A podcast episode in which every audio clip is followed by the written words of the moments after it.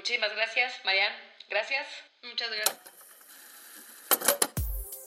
Bienvenidos a Secret Sessions, un espacio de emprendedores para emprendedores. Así que siéntate, relájate, aprende y disfruta del show. Este es el episodio número 6. Hola amigos, ¿cómo están? Bienvenidos al sexto capítulo de Secret Sessions, el podcast. Muchísimas gracias por todos los likes, muchas gracias porque pues aunque no lo crean, llevamos poco tiempo, pero ya tenemos ahí nuestro club de fans y ya iba, ahí va creciendo este proyecto. Y el día de hoy, como lo prometimos desde el episodio pasado, tenemos a, pues literalmente, una artista, es una mujer mexicana que ahorita ya nos platicará más de lo que, de lo que hace. Su nombre es Mónica Garrido. Ella es eh, fotógrafa retratista. Llevó seis meses practicando la palabra retratista porque pues es difícil, ¿no? Este, y estamos aquí con ella y ella nos va a platicar eh, su historia y no solamente su historia, sino todas las experiencias de lo que ha sido su carrera hasta hoy en día, porque es una mujer muy exitosa, pero sin duda todavía falta más camino por recorrer y nos va a enseñar lo bueno y lo malo, ¿no? Los sinsabores de ese proceso, ¿no? Porque a veces tenemos la idea de que alguien que le va bien, pues nació como con la luz, ¿no? O sea, nunca le ha ido mal, nunca se le ha ponchado una llanta, nunca estaba en el tránsito, ¿no? Nunca le han dicho una grosería, nunca ha llegado tarde nadie a ninguna cita. Y pensamos que son personas como solamente súper tocadas, que así en todo les va bien y no nos damos cuenta que hay un proceso de sufrimiento y de crecimiento. Entonces, pues vamos a empezar este programa muy contentas. Muchísimas gracias por estar aquí con nosotras. Y pues empecemos a platicar, Mariana, algo que quieras agregar, además de hola, como en todos los demás. Bueno, hola a todos. Este, muchas gracias por las personas que están escuchando este nuevo episodio del podcast.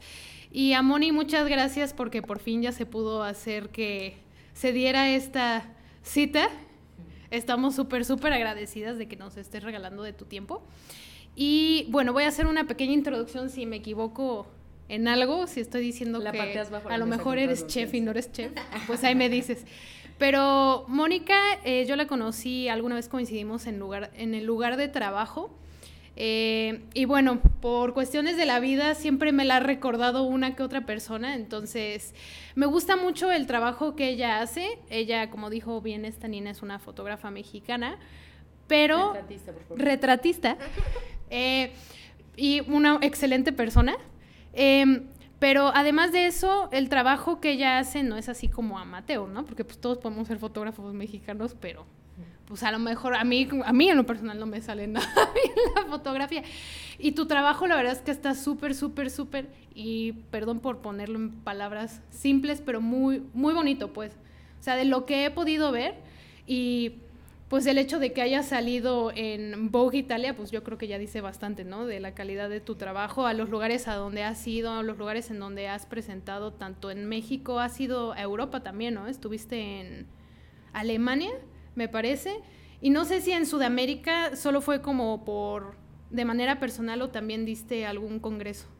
No, no he dado congresos fuera de Pero en Alemania sí, ¿no? Fue una exposición, ¿no? Más bien. Sí, es que cuando estaba todavía en la universidad, bueno, ya estaba a punto de terminar, eh, me invitaron a una exposición colectiva en Frankfurt, pero eh, yo no fui. yo no pude ir, o sea, no tenía en ese entonces en mi vida los recursos para ir y una tía sí fue y entonces eh, ella, o sea, por medio de ella hice llevar, llegar mis fotos.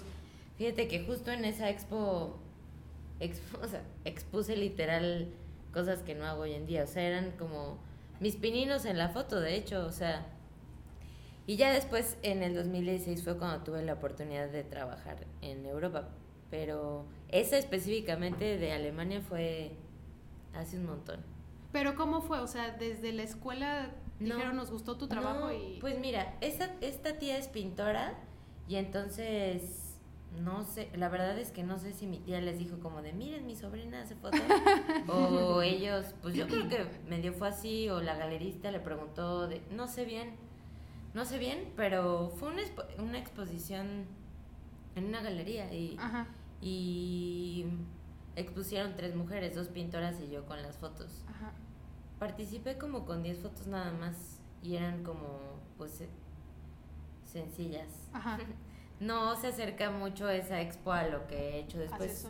Y bueno, después de eso, todo, o sea, haz tu cuenta, yo terminé la universidad en el 2011 y del 2011 hasta este año había participado en diferentes exposiciones colectivas, pero hasta este año en marzo fue la primera vez que tuve mi expo individual, que fue como mi meta del año pasado y que me tardé pues un montón de años en poderlo hacer por diferentes cuestiones. Y ya. Pero sí, esa, esa realidad pues no la cuento.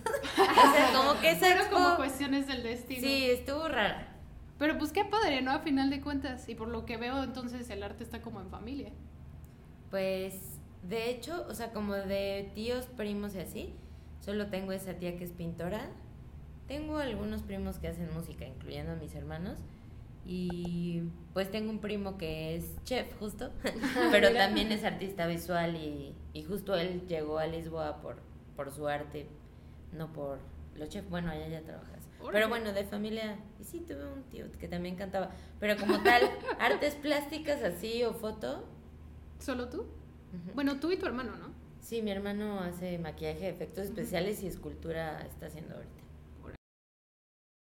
Estudiaste artes Visuales. visuales, y... Ajá, correcto. sí, Muy bien. sí, sí. ¿Cómo es que llegas a... O sea, artes visuales tal cual? ¿Es lo que uno estudia para la fotografía o No. eso vino después? Eh, mira, justo ahí, ahí te va mi historia.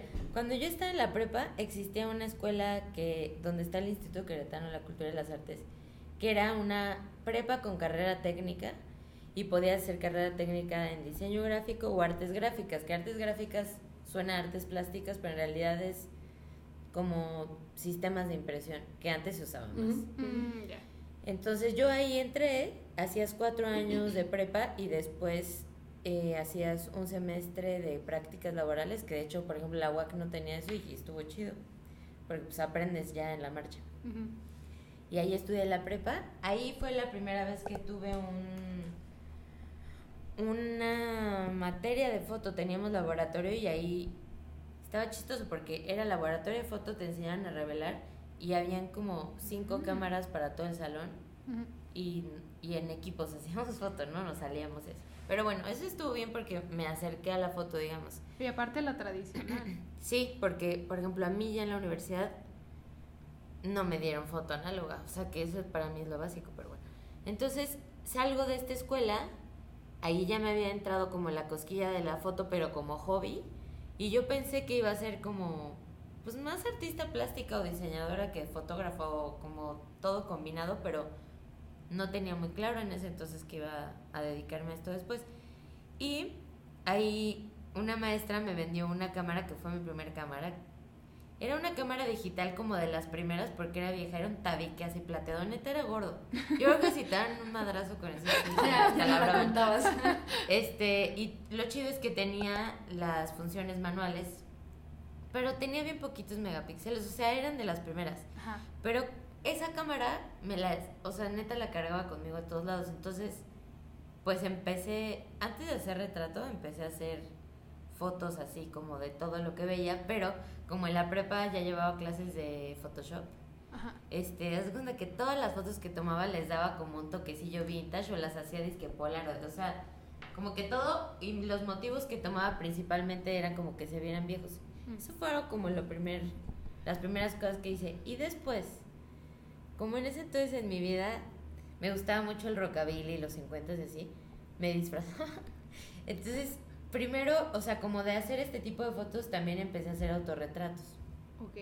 ¿Se das cuenta que buscaba como locaciones o que se viera así medio antiguo, igual? Y yo me vestía como de los 50 y me peinaba así y bla, bla, bla. Que realmente diario lo hacía. O sea, iba a la escuela así, qué horror, ¿no? Un cliché muy grande en mi vida, pero bueno. Y este, pues, era parte de, o sea, tener como también mis fotos de eso. Y entonces, pues fue ahí, o sea, esto lo ligo con lo que hago ahora porque pues era como un montaje de algo, ¿no? O sea, buscar como este el vestido o el look que quedara que dijera eso que yo quería decir. Entonces empecé a hacer como autorretrato y hasta, no sé, pues la gente que estaba a mi alrededor me ayudaba también como a tomar ya la foto cuando yo me ponía y cosas así. Y ya, y después cuando entré a la universidad, ah, bueno, salgo de esta escuela y yo ya tenía la inquietud como de estudiar foto, pero también quería estudiar artes. Entonces dije, pues soy yo la mayor de nueve hijos, entonces mis papás no me podían pagar la escuela, la activa, porque en ese entonces si quería estudiar foto, pues solo existía la escuela activa y pues dije, voy a hacer esto, voy a hacer el examen para entrar a Bellas Artes y si no quedo, pues consigo un trabajo y ya este, entro a estudiar foto, ¿no? ya me la pago yo. Pero sí quedé a la primera que intenté en Bellas Artes y entonces eh, ahí tuve otra duda porque, o sea, se cuenta que el tronco común eran artes visuales y tú elegías irte a diseño gráfico o artes plásticas. Y pues a mí me gustaban más las, las artes plásticas que el diseño, pero diseño tenía tres semestres de foto y artes plásticas dos y solo por eso decidí diseño. Pero yo ya tenía la carrera técnica de diseño, entonces fue un poco frustrante, un poco, o sea, solo poquito porque aún estando en ese lado de diseño gráfico, como a unos compañeros míos no les gustaban las artes plásticas, pues ellos me hacían las, las tareas como de animación y flash, que a mí no me gustaban, y yo pintaba. Entonces yo les hacía sus tareas y ellos me hacían esas. Y así, o sea, la verdad sí me gustó mucho en general la carrera, estuvo chida. Y pues ahí fue cuando hice como mis primeros pininos ya. O sea, yo emigré de hacer autorretrato a decirle a mis amigas como de, oye, ¿te puedo tomar fotos? Y entonces empecé a practicar el retrato. O sea, no sé cuándo, tal vez con alguna práctica que el profe nos haya dejado, pero yo pues empecé a hacer fotos a otras personas y ya fue lo que más me gustó. O sea, pero esto suena muy fácil de decir, fue como un camino más largo, largo de explorar. Y hoy en día, o sea, también ya pasaron todos estos años, haber salido hace siete años, ¿no? Que terminé la universidad y yo empecé a hacer fotos desde que estaba en la uni. Y hoy es muy fácil para mí como ponerle palabras. Lo de verdad antes llegaban y me preguntaban, ¿y qué estilo haces de foto? Este, no sé, yo lo hacía solo por hacer. Hoy como siento que la misma vida me ha orillado a tender a hacer algo y luego sí me han preguntado como, o sea, no sé, cuando me entrevistaron por primera vez, te juro que no sabía qué decir ni cómo explicar y conforme ha pasado el tiempo me es más fácil, pero bueno, en ese entonces, eh, pues como seguí estudiando diseño, digamos que la foto era como un complemento de mi carrera, pero mi profe de foto a un amigo mío. Este amigo sí entró sabiendo que quería hacer bodas a, la carrera. Y yo no, o sea, yo me veía más haciendo otro tipo de foto, pero el profe nos dijo como de, oigan, ¿quieren ser mis asistentes en una boda? Y entonces, pues para nosotros fue como, apenas estábamos a media carrera y fue como de, órale, ¿no? El profe nos vio así.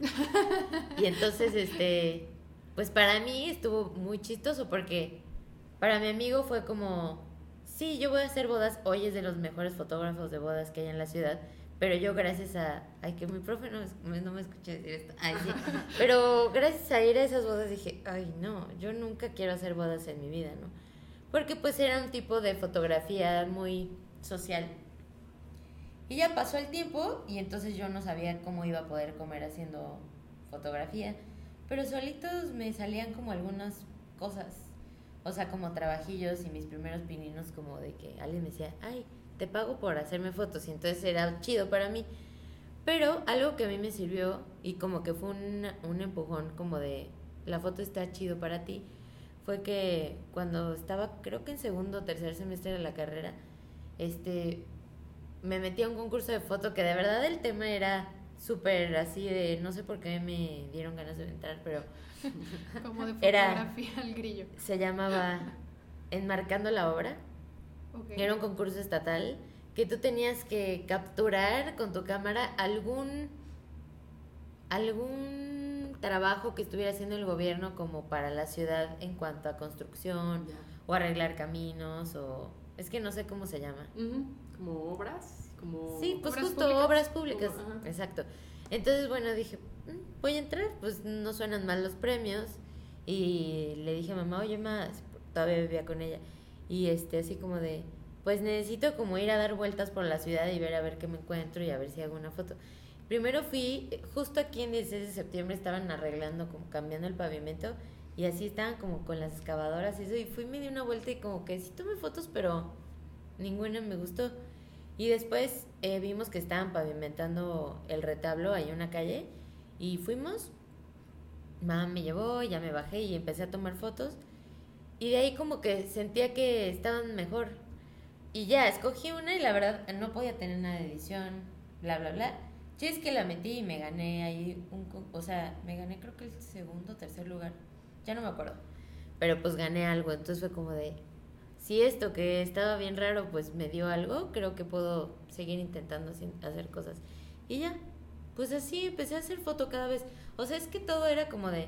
Estás estudiando y entonces a la par haces como tus hobbies, ¿no? Entonces esto era como hobby, hobby, pero ya después, cuando terminé la carrera, estaba segura que el diseño no me apasionaba, o sea, eso lo tenía muy claro, porque aparte ya lo había estudiado cuatro años antes, y entonces pasó algo como muy, pues como concreto, pero que no me di cuenta en su momento así con estas palabras, pero siento que, o sea, yo sentía que la foto me servía para documentar, ¿no? O sea, como que todos la vemos como que, sí, captura instantes, historias y momentos y vas a tener eso guardado por siempre. Pero yo al estudiar artes visuales, pues en la escuela o como artista siempre te dicen como, ay, tienes que tener producción como artista, ¿no? O sea, si pintas, tienes que estar pintando, pintando, pintando. Y si haces escultura igual, o sea, como artista tienes que producir. Y entonces lo que ocurrió conmigo es que, o sea, cuando yo entré a la escuela, todavía terminando la universidad pintaba, o sea, me gustaba pintar acrílicos, acuarelas y así, pero al mismo tiempo me gustaba hacer foto. Entonces, siento que lo que me pasó a mí fue que descubrí que por medio de la foto podía también producir algo como artista y no solo usarla como, como para documentar. Siento que ahí fue como el donde me agarré y dije, pero inconscientemente y entonces por eso empecé a hacer como pues las fotos que hago, o sea, sí se ve una diferencia abismal y me falta un montón, o sea, de verdad para llegar a lo que quiero visualmente, pero pero sí, o sea, las fotos que que hacía antes no me gustan, ¿no? Pero justo o sea, como eh, usar la fotografía como herramienta para crear, siento que fue ahí donde encontré lo que más me gustaba. Y entonces, pues de hacer foto, este, autorretratos, empecé a decirle a mis amigas, porque así empecé, o conocidas, como de, oye, pues mira, quisiera hacer estas fotos y como que, pues, no disfrazarte como tal, pero sí era como de, mira, tengo este vestido porque aparte tengo como un...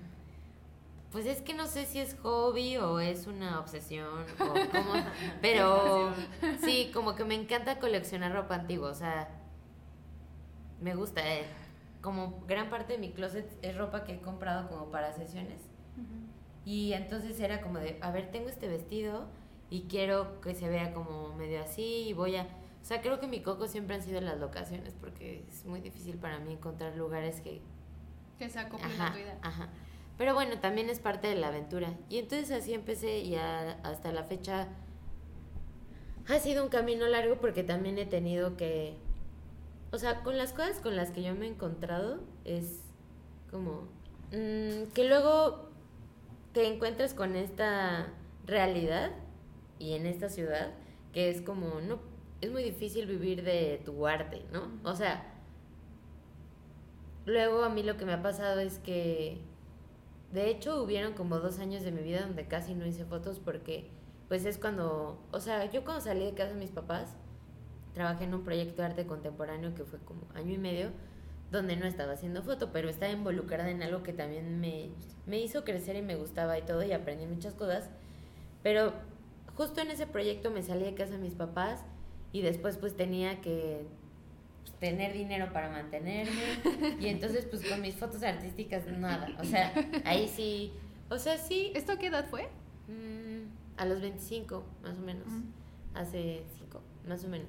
Y pues, pues trabajaba, la publicidad también me ayudó, porque pues fue un trabajo fijo durante un tiempo, ahí estuve casi tres años. Pero en todo este tiempo, pues hacía foto que no me gustaba, ¿no? Por ejemplo, han sido trabajos que he tenido que no me han apasionado, pero pues terminas haciéndolo porque necesitas tener dinero y finalmente pues mira, todos los trabajos que he hecho, todo lo que le he tomado foto me ha servido para aprender muchas cosas. Por ejemplo, cuando trabajé en Rhodesia que o sea, estuve tomando más de un año, sí, como un año fotos todos los fines, ya será ya sea de miércoles a sábado, pero había un día que tenía que o sea, ¿Es un ¿Era? ¿Todavía existe? Sí, todavía existe, está aquí en el centro, pero pues por ejemplo, ese tipo de foto no tiene nada que ver con lo que yo hago porque es en un antro. Bueno, es que es como un alternativo, ¿no? Porque no es antro como tal, pero bueno, el chiste es que, o sea, el primer día que yo llegué a hacer fotos ahí dije, ¿en qué me metí? Porque pues las condiciones de luz son radicalmente diferentes a lo que uso en los retratos. Y entonces al principio era divertido porque era un reto para mí y entonces me entretenía un buen y o sea, está bien padre, también lo sigo haciendo. O sea, de, de hecho, gracias a Rodesia, descubrí que me gusta hacer foto de conciertos. Mm. Pero, pues fue un aprendizaje y un, pues, sacrificar fines de semana, moverte en las noches. Me tuve que comprar, pues, un flash, por ejemplo, como más pro para poder. O sea, finalmente, a pesar de que al final ya estaba, sobre todo, o sea, es que no harta, pero cansada de hacerlo así por tanto tiempo seguido y sin parar, pero al mismo tiempo aprendí un montón. Entonces descubrí que me gustaba la foto de conciertos y eso me llevó al final. Trabajé en otro proyecto de música y de animación. Es un, es un festival que se llama Sonorum, que lleva dos años y este va a ser el tercero y allí estuve trabajando también. Y pues estas dos cosas, Rodes y Sonorum, me, yo siento que fueron las que me ayudaron a hacer fotos en un festival muy grande del F que se llama Mutec, que es muy chingón, la verdad. Y yo nunca hubiera pensado que ellos me iban a decir como de, oye, ¿no te gustaría hacer fotos aquí? Porque en realidad esas fotos no las subo a ningún lado. ¿Es un festival de, de música? De música. Oh, ya, ya, ya. Ajá. Y pues de repente, como, en, como mi Instagram sí es como un poco mi galería, todas las cosas que hago alternas, pues no las comparto ahí, pero en el Facebook sí, y alguien como que lo vio y al final el año pasado hice las fotos de eso y para mí fue como bien chido porque pues estaba bien, bien padre ese festival, duró una semana y luego, eh, pues las bodas, ¿no? Que justo les había dicho que yo decía así de bodas nunca y ahora pues es yo creo que mi entrada principal como monetaria. Porque este, está chistoso. O sea, yo que decía, cuando me preguntan en el pasado si hacía bodas, yo les decía no, pero les recomiendo a mi amigo o a otro que ellos llevan haciéndolo porque yo tampoco quería como quitarles el trabajo. O sea, yo quería enfocarme más a lo mío. Pero pasó algo que, o sea, que todo siempre, siento que yo tengo mucha buena suerte. o así lo creo yo. Pero pues hay un fotógrafo que se llama Luis Garbán, que es muy bueno y que también admiro, que él hacía bodas principalmente y también hace retratos, pero un día escribió así como de este que necesitaba a alguien que le ayudara a editar y no sé qué. Y me, me etiquetaron, me etiquetó un amigo del DF, aparte que yo no sabía que se conocían, pero bueno, por algo fue, y entonces nos escribimos Luis y yo, y entonces empecé a editarle. O sea, pues a mí me servía como tener una entrada fija, eso fue antes de la agencia, y entonces iba todos los días a su casa a editar por las mañanas, y pues me ponía a editar bodas, y entonces fue como de, estas bodas son distintas, ¿no? Y entonces, gracias a él y así, empecé a ver que los fotógrafos de hoy ya hacían foto de otra manera que era como foto documental. Y entonces me empezó a llamar la atención, pero pues yo seguía observándolo desde lejos y él me decía, a ver, ya vete a una, a una boda conmigo y yo, no, no, quiero hacer bodas así. Entonces un día, hace creo que, no sé, qué habrán sido cuatro años, eh, iba a ser Navidad y entonces como que de regalo me dijo, te voy a invitar a un workshop de un fotógrafo, que para mí fue como un maestro, ¿no?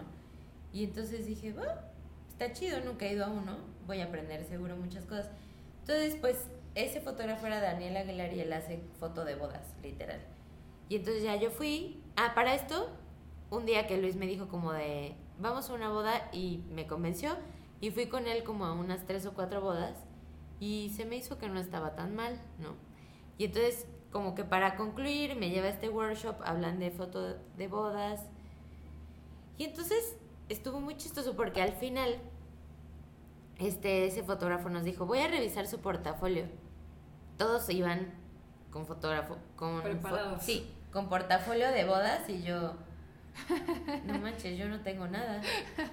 Pero nos dijo, me voy a meter a sus Facebooks y así como de, de fotógrafos.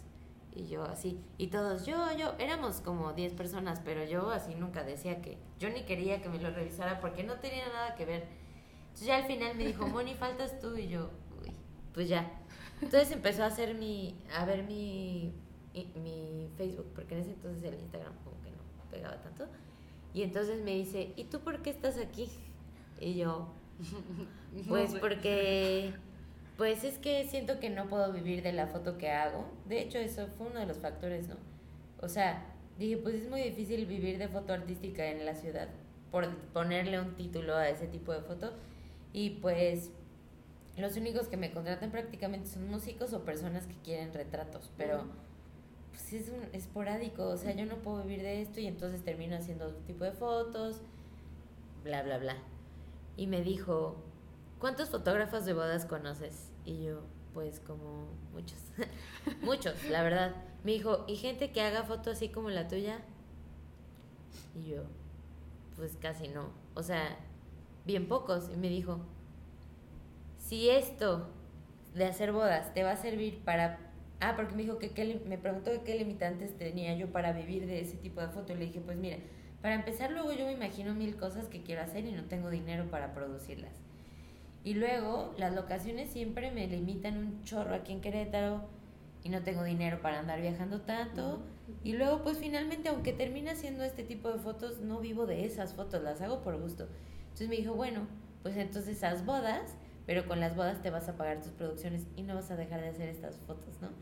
Entonces para mí fue bien chido, o sea, porque ese fotógrafo su- super pro de bodas me dijo, no dejes de hacer esto. Lo que tú haces, tu talento. Ajá, entonces me dijo, hazlo, hazlo, a mí me gustó un montón y siento que si te quieres clavar más, porque yo en ese entonces no creas que tenía un book.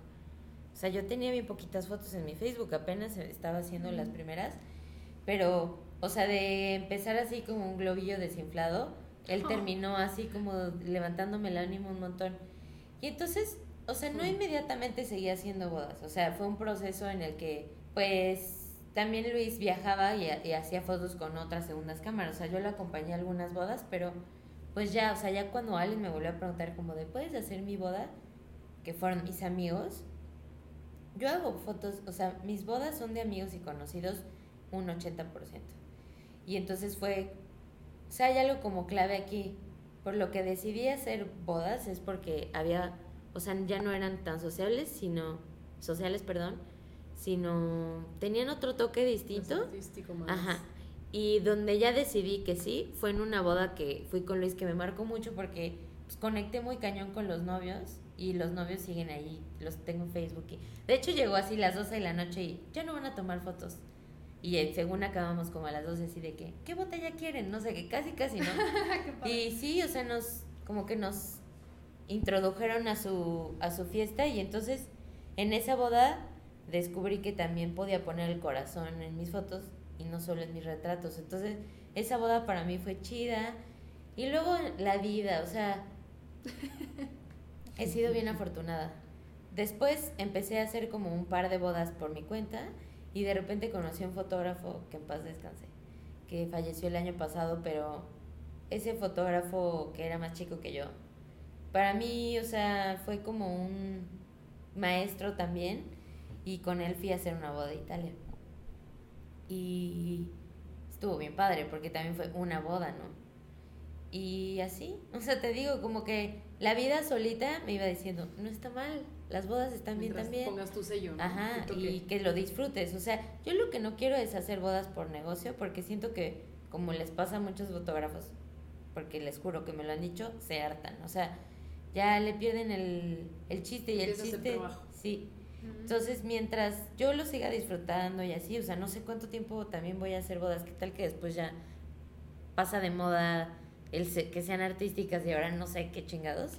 Tal vez puro flash, así que yo odio, pues las voy a dejar de hacer, ¿no? Ajá. O sea, yo mi meta este año fue no dejar de hacer mis fotos porque lo que me pasó el año pasado es que como que el trabajo, porque Te absorbe. Sí, afortunadamente tengo un montón de chamba, así un montón. Pero lo que me pasaba es que así yo estaba haciendo un buen de chamba y luego mis sesiones ya no las hacía y pues no estaba siendo tan feliz, ¿no? Es que yo de verdad sí, sí siento que me hace feliz hacer esto. Entonces, pues Y mi se nota. meta... Sí, totalmente. Ay, O qué sea, en tu trabajo, la verdad es que. se nota. Y qué curioso porque estuviste a lo largo contestando varias preguntas que te teníamos, lo cual Fin. no, Ah, está súper padre. Bueno, vayan cortando y luego hacen... No, no, no y nos metemos. y bueno, entonces, no, pero no, eso está súper bien porque, pues, eso quiere decir que sí te vamos a preguntar cosas que te iban a interesar. Pero ahorita que estás, eh, perdón, ahorita que te dijimos de que sí se nota en tus fotos, es que, por ejemplo, nosotros que también conocemos otras personas que están, pues ahora sí que en el mismo rubro que tú, que tú, perdón, sí se nota una diferencia cuando es por pasión que cuando es por, por dinero, inclusive si te gusta lo que estás haciendo. Entonces, eso está súper padre de ti. Yo creo que si eres afortunada, pero también porque la gente puede ver eso. Sea, porque no creo que nada más sea así como de, bueno, pues ahí está, ¿no? Sino de que sí han de ver, sí han de ver algo en ti que obviamente se refleja en tu trabajo. Entonces está súper, súper padre. Porque sí se, o sea, sí de verdad que sí, se, sí se nota. Digo, de entre todas las fotografías que puedes encontrar en internet, yo creo que sí ya podemos ver quién sí lo hace por porque de verdad le gusta y sí le pone como dices tú un cachito de uno mismo a cuando de verdad pues sí le sí le saben al, a la luz y, Y a las cosas. y a las cosas pero pero se siente muy plástico pues para ponerlo en palabras simples pues sí se Era siente Mariana plástico la que tenías que patear. Ay. Y yo sí, deja de no ahorita no Nina, por favor no me pegues Perdón, es que eso es tras bambalinas.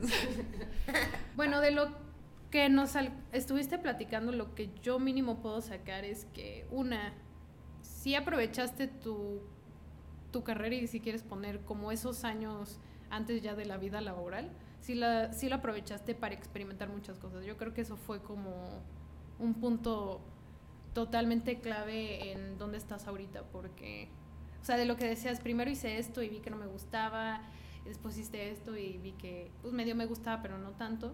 Y justo en el episodio anterior hablábamos de eso, de que hay veces en las que de plano no sabemos ni qué, o sea, que sí tenemos como una idea muy vaga de qué queremos hacer, pero no nos conocemos bien a nosotros mismos. Entonces esto es más como un mensaje para los que nos escuchan que pues aquí tienen la historia de alguien que experimentar es bueno, porque hay gente que luego se encasilla tanto en, no sé, estudié administración y pues ya, ¿no? O sea, esa es mi vida Sí. y ya no quiero hacer otra cosa.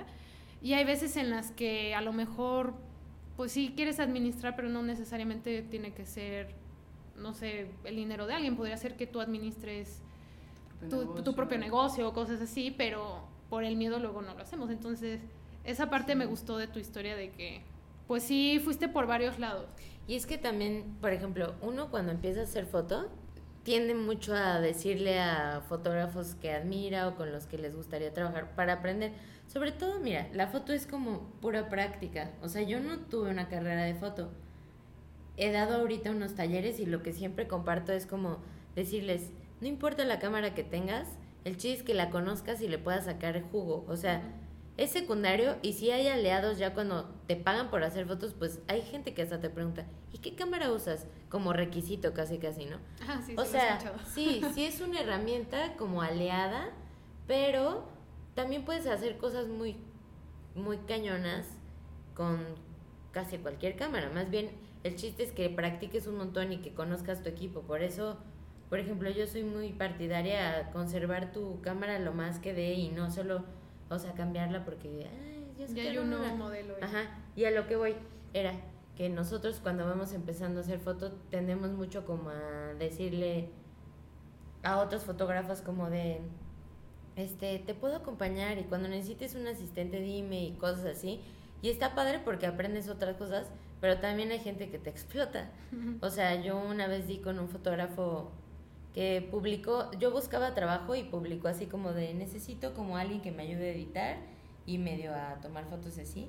Y pues él nos tenía todo el día ahí y me tocó una vez que nos dijo así como sin preguntar como de "Mm, vamos a hacer fotos en Liverpool para la campaña de Reyes Magos y te va a salir toda la tarde y de hecho mi horario era salir a las 6 y me tenía que estar hasta las 8 en Liverpool tomando fotos que, o sea, sabes que cuando yo entré a trabajar con él no me lo había dicho y aparte era bastante grosero y así, entonces como que es que si te topas con un buen de circunstancias, pero siento que todas esas circunstancias te hacen crecer al final. Claro.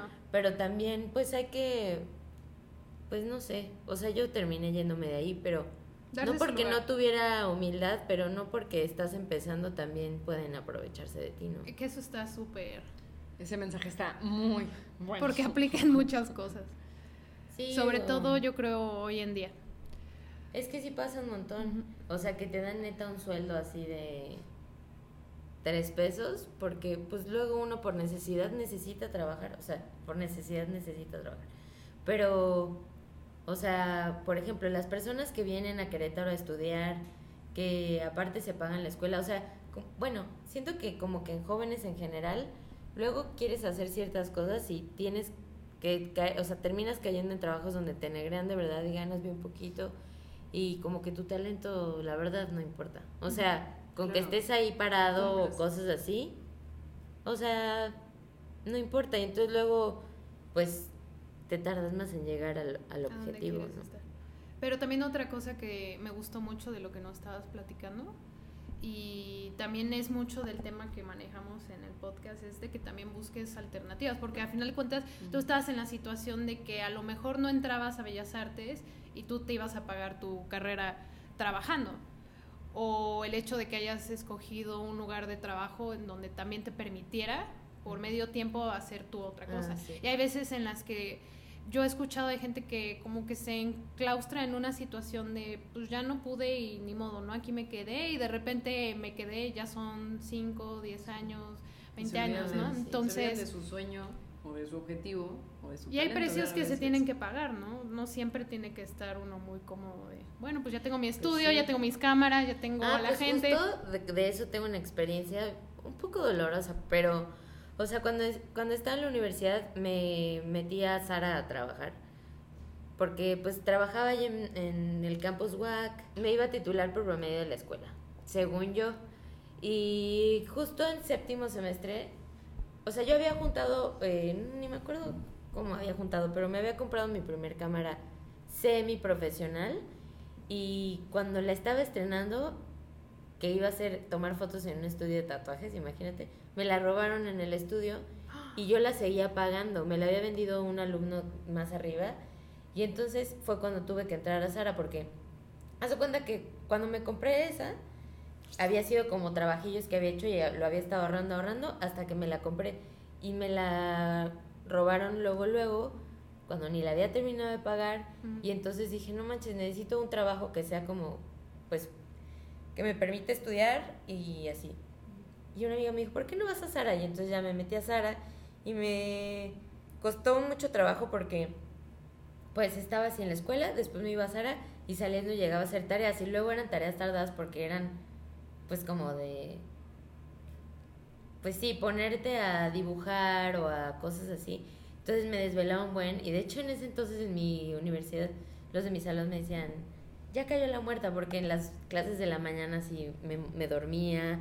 Y fue como, o sea, no solo ahorrar para terminar de pagar la robada, sino ahorrar para comprarme otra nueva. Y así fue como de, ay, no manches, así yo estaba súper frustrada porque que, pues, yo quería hacer foto, pero fue tardado, pero al final pues ya. Y de hecho la que me compré después creo que estuvo mejor y, y por algo pasan las cosas, pero sí fue como, o sea, ese tipo de cosas que luego no eliges, ¿no? O que se te... Claro.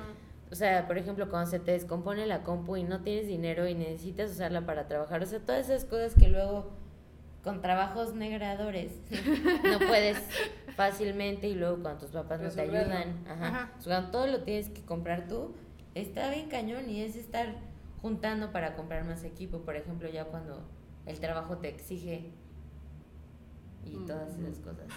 Pero está bien porque aprendes a valorar también. Sí, claro. Sí, de que no nomás llegó la cámara y, Y listo. y ahora quiero la nueva. Con lo que estabas diciendo, ¿no? De que luego nomás por moda uno anda comprando cosas cuando Sí. ni Ni siquiera, siquiera es sabes cómo prenderla. Así Por ejemplo, yo, yo encontré una ganga de GoPro No, no la he usado más que como dos veces en mi vida. Pero fue la primera GoPro, te estoy diciendo en ese entonces así como de, fue como de, oh, esto es nuevo, se ve muy bien. Y la terminó usando mi hermano, sí. O sea, son ese tipo de cosas que también luego uno hace gastos innecesarios. De decisiones no tan bien pensadas Sí. en ese momento. Ahora sí, una pregunta Concreta. concreta y que sí estaba escrita. Em, desde nuestro lado, te digo, obviamente por lo que nos platicas, sabemos que tú también te consideras así. Lo digo porque hay gente que no se considera así, pero te consideramos una mujer exitosa en lo que estás haciendo. Y lo digo por lo mismo, ¿no? O sea, veo como la gente habla de habla de ti, de tu trabajo y con lo que nos estás contando de que la gente ve que haces las cosas y ve la manera en cómo puede ayudarte a que continúes con tu sueño. Tú tienes, a lo mejor no te das cuenta, pero ¿crees que tengas hábitos que te han ayudado a, a llegar a donde estás? Hábitos desde, no sé, o sea, como, pues, no, no sé, a lo mejor levantarte más temprano. Eso es así como el más sencillo. O a lo mejor... Lectura, videos, inclusive meditación, o sea, cosas que sabes que te han ayudado aunque no estén relacionadas, ¿no? Porque a veces alguien podría decir, no, pues una chica que se dedica a lo que tú, pues igual y su hábito será practicar todos los días, ¿no? Pero igual y no solamente es eso, o sea, igual y también eh, es controlar un poquito el estrés y la ansiedad con meditación, o te pones a leer, o te gusta dibujar, o te sientas a planear tus fotografías, ¿no? O dices, ¿sabes qué? Se me ocurrió esto, pero lo quiero así, las ilustras, o sea, ¿qué actividades y qué hábitos consideras tú que te han dado hoy el resultado que, que- tienes, aunque todavía no es como la recta final o el punto clave o en el punto máximo en el que quieres estar, pero hoy en día, Mónica, ¿qué, qué hábitos tienes que sabes que te han ayudado a llegar donde estás?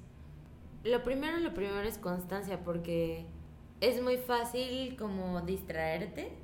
O sea, sí, es súper fácil distraerte. Entonces yo siento que, o sea, hablar de estilo en la fotografía es algo bien complicado. Porque ¿quién lo define, por ejemplo, no? O sea, ¿quién te va a decir que tienes un estilo? Pero yo creo que uno como fotógrafo puede pretenderlo, ¿no? O sea, entonces si estoy tratando de contar cuentos, por ejemplo, por medio de mis fotos, pues ser coherente, o sea, entonces es bien difícil luego para mí hacer este tipo de foto porque pues me veo con estas limitantes de pon tú las locaciones o luego el vestuario o conseguir la modelo ideal, que no uso modelos, pero a la persona ideal que aparezca en mis fotos. Bueno, sí uso modelos, pero para mi trabajo personal no tanto. Y mm, pues creo que aunque sea difícil, porque es muy fácil agarrar, por ejemplo, que yo te quiero retratar, ¿no? Y es muy fácil para mí agarrar y llevarte al parque de carretas y hacerte unas fotos. Pero tal vez para mí lo que yo quiero decir no va a ser funcional. Entonces, aunque me cueste más trabajo y sea más tardado, porque luego yo no subo todo el tiempo fotos, porque me tardo más en lograr lo que- las sesiones. Ajá, porque es un proceso como más elaborado, pero pues eso. Y luego, pues creo que sí, me gusta mucho el cine. O sea, creo que mis principales fuentes de inspiración son la música y el cine desde que empecé a hacer casi que el autorretrato.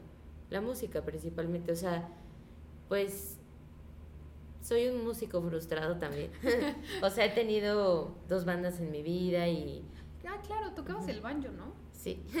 ¡Guau! ¡Qué padre! Entonces, pues siento que la música desde que empecé a hacer lo que hago en general visualmente, pues me inspiraba mucho. Por ejemplo, Björk es mi cantante favorita y cuando estaba en la... Tú también. En la prepa, yo me acuerdo que su página web tenía como las galerías de todos los fotógrafos que le habían hecho fotos en alrededor de su carrera hasta ese entonces que tiene un montón, pero de verdad yo podía pasar así horas viéndolas y decía, es que está increíble porque me hacía un match muy cañón la música con lo que visualmente estaba haciendo.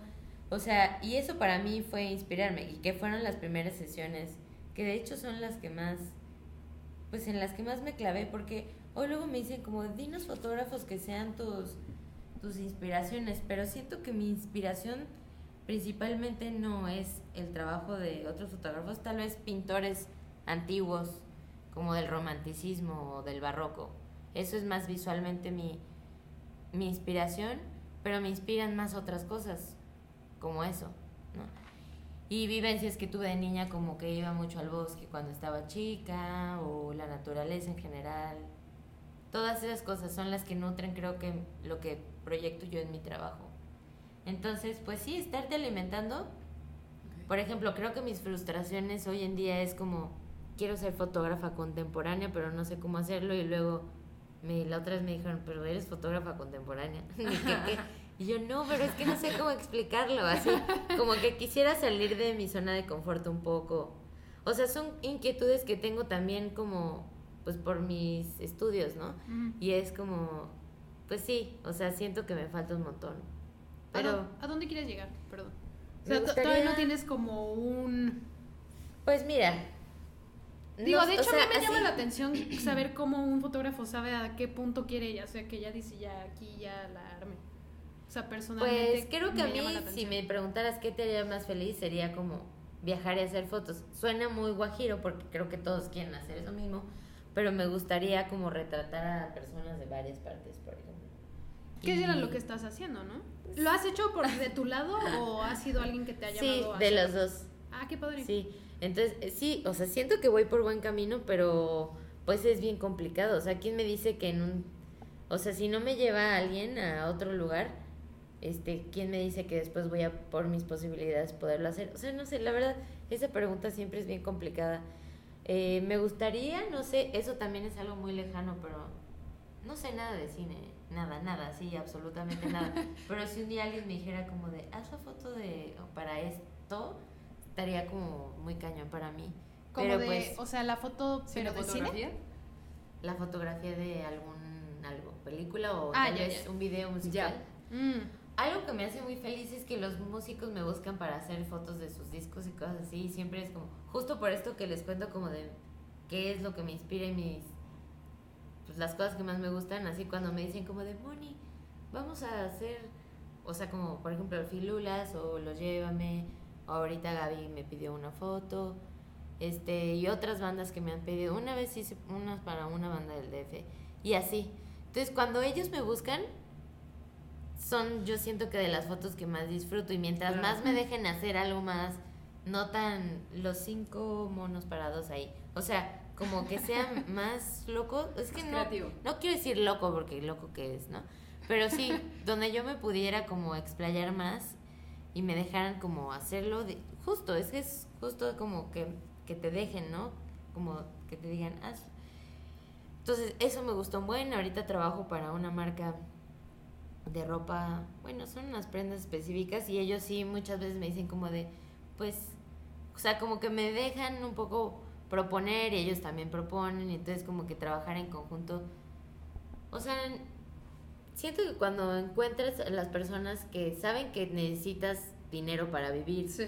pero al mismo tiempo les gusta tu trabajo y entonces eso se puede conjuntar, siento que es padre para todos. Sí, Porque claro. también tengo proyectos donde no es por dinero, que es, te digo, casi todo lo que se ve en mi Instagram, por ejemplo, son cosas que hago por gusto, pero pues eh, también hay marcas que, por ejemplo, les gusta lo más editorial y entonces te buscan para que hagas fotos para sus campañas y entonces ahí ya puedes contratar más personas, por ejemplo, alguien que haga el styling, una maquillista, Claro.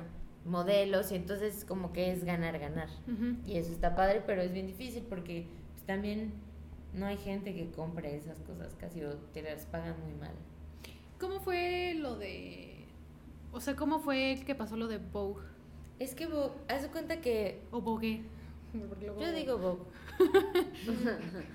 este, haz cuenta que tienen una página que es la oficial, o sea, la página oficial de Vogue Italia está ahí.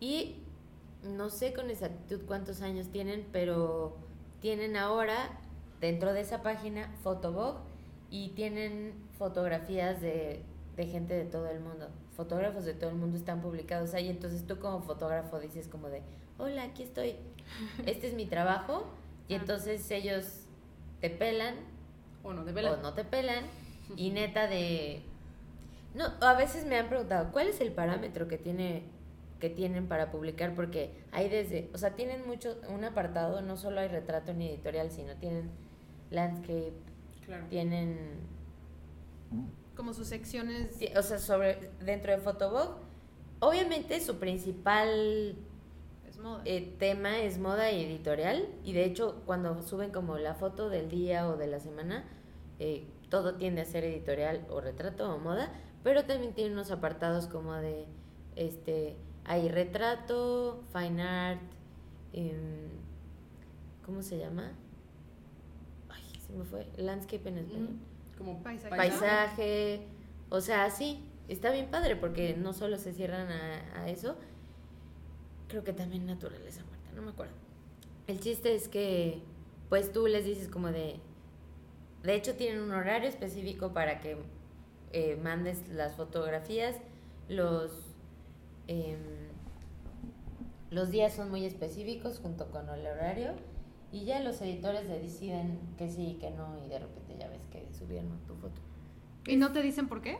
No te, no te avisan cuando ya está publicada y no te dicen por qué. Simplemente tú mandas y ellos de repente ya en tu deciden. perfil, porque ya cuando te aceptan, o no sé si desde que entras ah, ya existe un perfil y ya te digo que vas mandando y, y así es algo raro.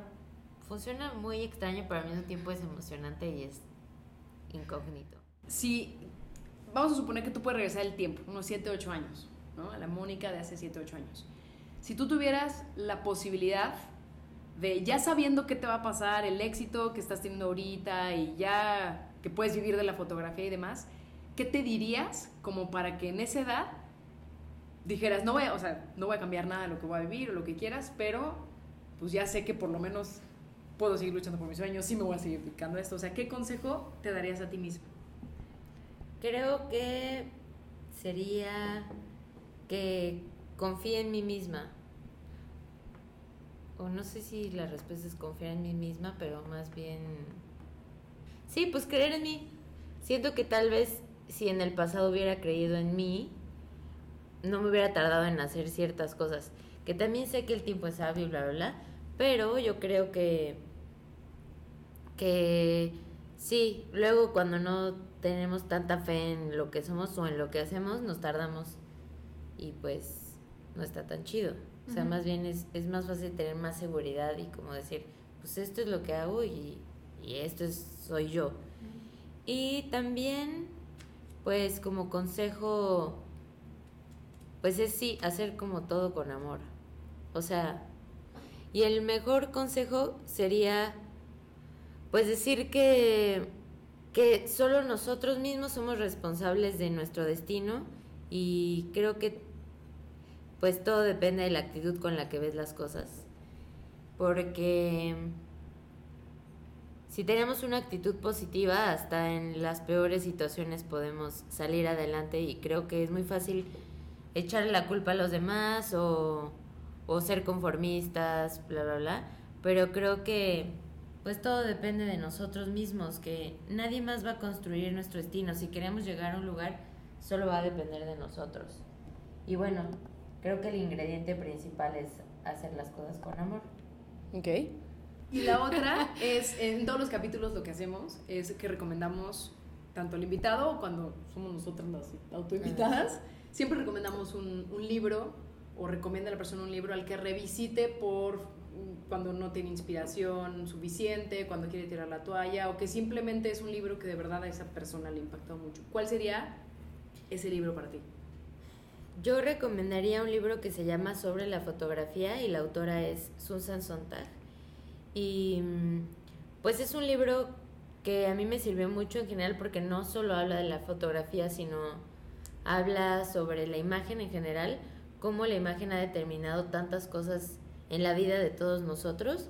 Y pues sí, sí, to- sí toca temas de la fotografía. Es como un libro muy completo para las personas que se dedican a las artes visuales, a la fotografía, etcétera. Y bueno, pues Susan, aparte es una persona a la que yo admiro mucho.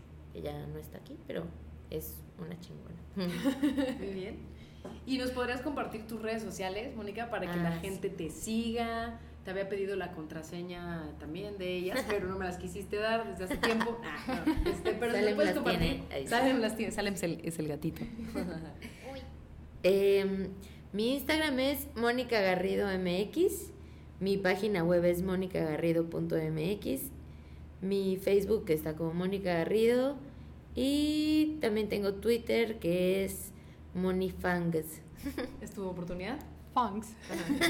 Es- Marian siempre va a corregir, así va, pero como inglés, o sea, no puede ser en inglés normal, tiene que ser como Claro que no, no, no es por corregir, solo sale. Solo sea, no lo controla, es como vómito verbal. Sí. Muy bien. F-A-N-G-S. Muchas Porque gracias. luego suena como fancy, pues no. Fans fans. Siempre yo me lo imaginé con X, no sé por qué, pero Flans. bueno que. Flans. Flans. Moni Flans es que también, pues, canta pop, nada.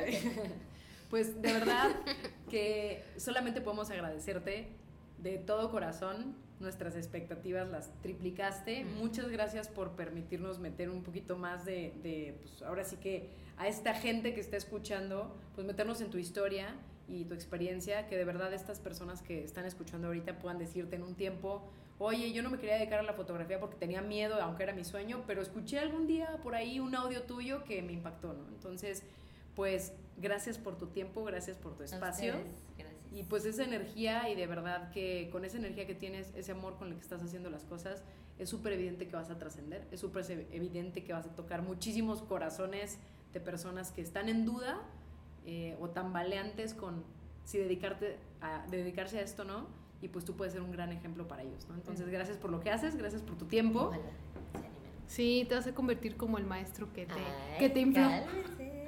Ay, que me infló, sí. El que me infló. Sí, ojalá se inflen. Otras personas. O sea, de inspiración. Hablamos de globos. Si no van a decir, a mí me aconsejaron un podcast, mañana me reviento cinco gringas, cuatro planes, y. Ah, Sí, no, no, no, eso no, de inspiración.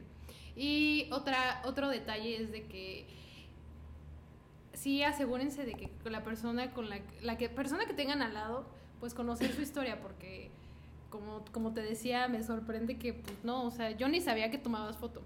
Y pues yo creo que ya desde ahí está muy mal la situación, ¿no? Porque pues es sí, tu nos esencia totalmente. eh, un par de Pues fueron, meses y nunca fueron hablamos. seis meses. Ni yo te pregunté a ti de ti, ni tú a mí de mí. Pues muy mal, estuvo muy mal. Sasquatch, pero es confesión. Ah. Pero bueno, o sea, lo que uno se pierde, la neta, de conocer historias tan padres. Entonces, pues bueno, ahí tienen ese tip.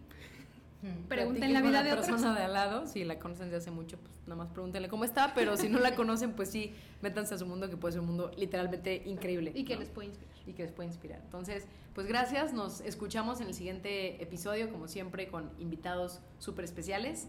Ya tienen sus redes sociales, síganla, escríbanle, está en la disposición de contestar, ¿verdad? Sí. No. Y pues también, obviamente, en dado caso, si tienen algún proyecto, pues ya saben que tienen una súper especialista y una súper artista para poder hacer esto. Entonces, que tengan excelente día, gracias y nos escuchamos en la siguiente edición. Bye. Gracias.